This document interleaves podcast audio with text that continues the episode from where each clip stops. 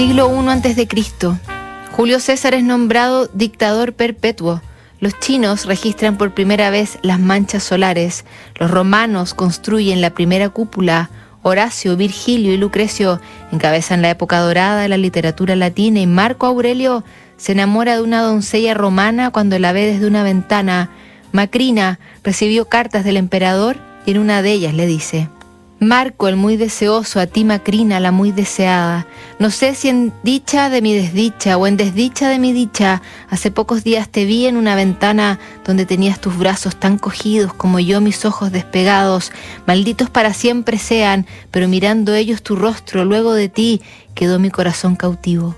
Por cierto, señora Macrina, en este caso a mí condeno, pues te quise mirar y a ti no te salvo, pues quisiste ser mirada. Al colar los ojos, cercenar las pestañas, entresacar las cejas, enternecer el rostro, encarnar los dientes, colorar los labios, descrimar los cabellos, entornijar las manos, estirar la garganta y vestir mil maneras de ropas, traer las bolsas llenas de olores, las muñecas y orejas, llenar de brujerías. Pregunto, una mujer con todas esas cosas, ¿cuál es su fin al ponerse en la ventana?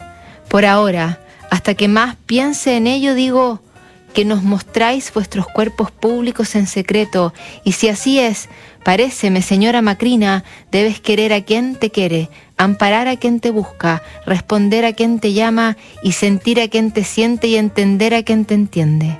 Me acuerdo que yendo a la vía salaria a ver a justiciar a unos ladrones, a unas ventanas te vieron mis ojos, de lo cual quedaron ahorcados todos mis deseos. Más justicia hiciste a la justicia sin osarte ningún dar pena. No fue tan cruda la horca con aquellos que jamás supieron sino mal hacer como tú conmigo, que no pienso sino en qué te puedo servir. Ellos padecieron una muerte y tú me haces padecer mil. Ellos en un día y una hora acabaron su vida y yo cada momento trago la muerte. Ellos padecieron culpados, mas yo padezco inocente. Ellos en público, yo en secreto. ¿Qué más quieres que te diga? Por cierto, ellos lloraban con los ojos lágrimas porque morían y yo lloro con el corazón gotas de sangre porque vivo.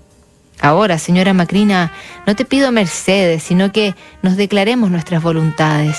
Pero en este caso, ¿qué quieres que te diga? ¿Qué espero que me dirás? Sino que tuviste tanto poder en mí, yo tan poco en mi libertad, que no queriendo mi corazón no puede ser sino tuyo, y el tuyo pudiendo y queriendo no quieres declararle por mío.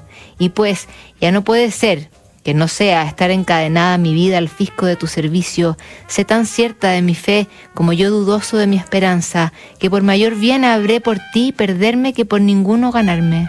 No te quiero por ahora más decir, sino que mi perdición tú hagas cuenta, de mi mente saques vida, de mis lágrimas pregones gozo, y porque yo en mi fe tendré mi fe y en tu esperanza nunca desesperaré.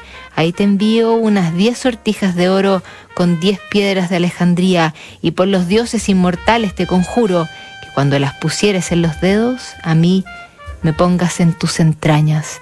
Marco, el muy amoroso, te escribe de su propia mano. Marco Aurelio.